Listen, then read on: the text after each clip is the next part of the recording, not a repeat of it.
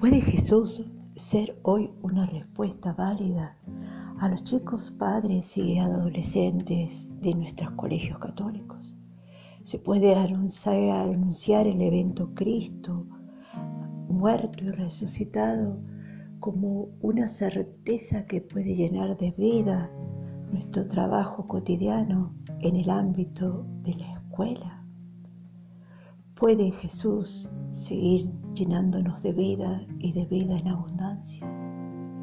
¿Tiene algo que decirle al hombre y a la sociedad de hoy? Que Jesús está con nosotros hasta el fin de los tiempos.